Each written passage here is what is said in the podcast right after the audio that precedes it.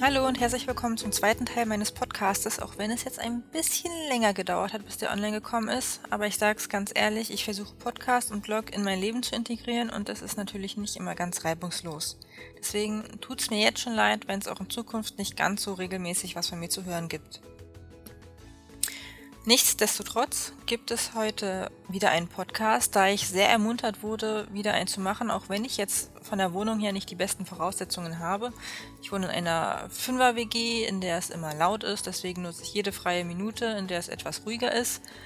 Allerdings kann es dann natürlich sein, dass es draußen auf der Straße dann dementsprechend laut ist. Also irgendwas ist immer. Deswegen keine weiteren Ausreden, sondern einfach mal den nächsten Post vorbereiten oder den nächsten Podcast. Also, heute geht es ums Thema eine Zukunft des Arbeitens und des Reisens. Ich habe neulich dazu ein sehr gutes Buch gelesen und das war sehr inspirierend und mit den ganzen Veränderungen, die es im Moment so im Arbeits- und äh, Reisewesen und die ganzen Lebensweisen gibt, hat sich da in meinem Kopf so ein kleines Bild zusammengebaut, das ich heute mit euch teilen möchte. Arbeiten, Reisen und Lebensweisen stehen in der breiten Bevölkerung im Moment einer, vor einer ziemlichen Revolution. Wenn sie nicht sogar schon mittendrin sind. Also manche sind ja schon mittendrin in einem sehr, ich sag mal, anderem Lebensstil, in dem sie arbeiten und Reisen gleichzeitig machen. Es gibt ja so manche Utopien, die auch in Buchform festgehalten sind, so wie das Buch, das ich gerade gelesen habe. Und die malen uns eine Zukunft aus, in der Mobilität einen kompletten Umschwung erfährt. Wie so oft in Utopien dauert es gar nicht lang und sie sind Realität. Manchmal werden diese Utopien auch schon gelebt. Man muss es nur wollen und erkennen. Es geht dabei um die Zukunft des Reisens und des Arbeitens. Digitales Arbeiten ermöglicht effiziente Zeitausnutzung auf Reisen. Die große schwere Schreibmaschine muss man nicht mitnehmen, man hat ja ein Notebook. Die Leinwand und den Aquarellkasten samt Wasserbehälter, Schwämmchen, Tüchern und Tuschestiften kann alles zu Hause bleiben. Man hat ja ein Notebook. Mit Text- und Grafikbearbeitungsprogramm, einem Notebook und einem Grafiktablett im Rucksack ist im Prinzip schon fast alles mit dabei, was ich so zum Arbeiten brauche. Na gut, die Kamera kommt noch mit, da sonst die Berichte über Baukultur etwas fad werden würden. Aber im Prinzip ist es das. Man muss sich nicht zwanghaft auf die schnellsten Verbindungen stürzen, die es gibt, damit möglichst wenig Zeit verloren geht. Ich meine dabei jetzt Verbindungen von Zug und Autobahn oder mit dem Bus und nicht die Internetverbindung, denn die sollte immer schnell sein. Der Vorteil dabei, man kann teilweise eine Menge Geld sparen, wenn man nicht die schnellste Verbindung nimmt. Man kann aber auch auf Verkehrsmittel zurückgreifen, die nachhaltiger sind, beziehungsweise die Umwelt weniger stark beeinflussen. Statt mit dem Flugzeug zu fliegen, schippert man eben mit dem Bootchen über den Atlantik oder ruckelt mit der Bahn nach Sibirien. Reisen kann so zum eigentlichen Event werden, man lernt viele Leute kennen und zelebriert das Unterwegssein. Und wenn man sich gut organisiert hat, kann man in dieser Zeit auch richtig viel schaffen. Natürlich sollte man sich alle nötigen Daten schon vorher auf seine Festplatte ziehen und nicht großartige Online-Recherche unabkömmlich machen.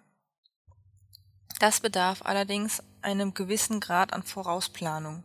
Sollte man im Vorfeld keine Zeit für umfassende Recherche haben, kann man sich dennoch grob überlegen, was man braucht und vorsorglich alle Begriffe, die einem einfallen, in die Suchmaschine seiner Wahl eingeben. Dann schnappt man sich die Ergebnisse der ersten Seite und speichert sie sich schnell als PDF. Dann kann man auf der Reise nach Sibirien oder Brasilien ganz gemütlich diese PDFs durcharbeiten und hat nicht mehr Gepäck dabei, weil man ja keine schwere Literatur mitnehmen muss. Ein PDF ist denkbar leicht. Es gibt aber auch noch ganz andere digitale Literatur, die sich nicht auf irgendwelche Suchmaschinen stützt.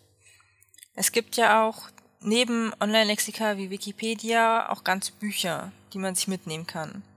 Zum Beispiel der Galileo Verlag, der jetzt Rheinwerk heißt, stellt für jedes Printbuch ein E-Book bzw. PDF bereit. Als Eigentümer des Printbuches hat man kostenlosen Zugriff auf das PDF. So habe ich es bei den Büchern Grafik und Gestaltung sowie Typografie und Layout jetzt gemacht.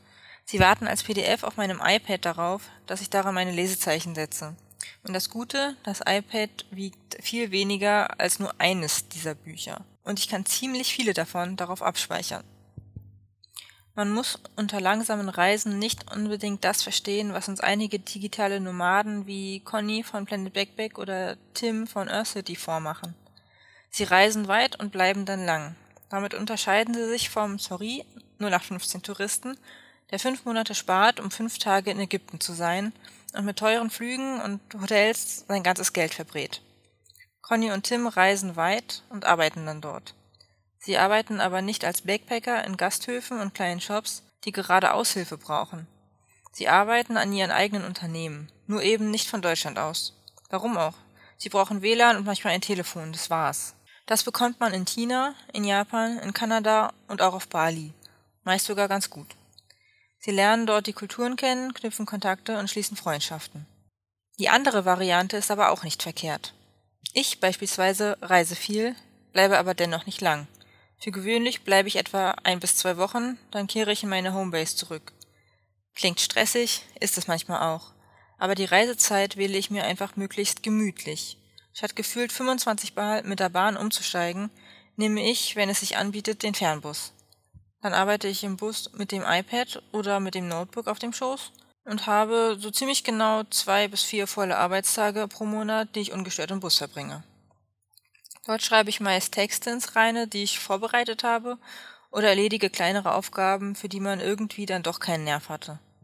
Alles, was sich mit Evernote erledigen lässt, mache ich auf dem iPad. Für den Rest gibt's das MacBook. Da beide angeblich eine Akkulaufzeit von acht Stunden haben, reichen sie gemeinsam aus, um sich die zehn Stunden im Bus ausreichend zu beschäftigen.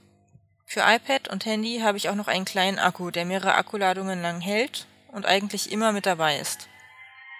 Eine neue Herausforderung in der Disziplin des lange offline digital Arbeitens wird Ende November angegangen. Mit einer beachtlich großen Gruppe digitaler Nomaden bin ich im November auf dem Weg von Spanien nach Brasilien, per Schiff. Unterwegs sind wir dann länger als eine Woche und sind auf Deck zum Netzwerken, Coworken und Entspannen verabredet. Auf Altdeutsch, wir lernen uns besser kennen und arbeiten zusammen. Manche kenne ich ja schon, manche werde ich dann kennenlernen. Dabei werden wir über gemeinsame und einzelne Projekte reden, uns austauschen und viel von den Meinungen anderer profitieren. Wenn wir nicht gerade speiend über der Reling hängen. Wenn wir dann in Brasilien angekommen sind, werde ich etwas machen, was ich noch nie zuvor gemacht habe. Urlaub. So richtigen Urlaub. Ein Freund von mir kommt nach Brasilien nachgeflogen, der bekommt leider nicht so viel Urlaub, und dort ruckeln wir dann 2000 Kilometer über bucklige Pisten bis zum nächsten Flughafen. Klingt irgendwie anstrengend, aber wir werden schon noch genug von der Gegend sehen, schätze ich. Von dort aus geht es dann zurück ins eisige Deutschland, wo sein Chef schon sehnsüchtig auf ihn wartet und ich die Ergüsse meines Offline-Arbeitens mit euch teilen werde. Und vermutlich bin ich dann so überwältigt von all den neuen Eindrücken, dass ich erstmal zwei Wochen Urlaub vom Urlaub brauche. Übrigens, das Buch, von dem ich vorhin gesprochen habe, diese Art des Reisens wird in Schubumkehr Zukunft Mobilität sehr bildhaft beschrieben. Das Buch ist eine Mischung aus Roman und wissenschaftlicher Zukunftsspinnerei. Nachdem ich meine Kabine an Bord des Kahns nach Brasilien gebucht habe, fielen mir die Parallelen unseres Vorhabens zum Thema des Buches ein. Und nun bin ich schon ganz gespannt, wie sehr sich alles bewahrheiten wird.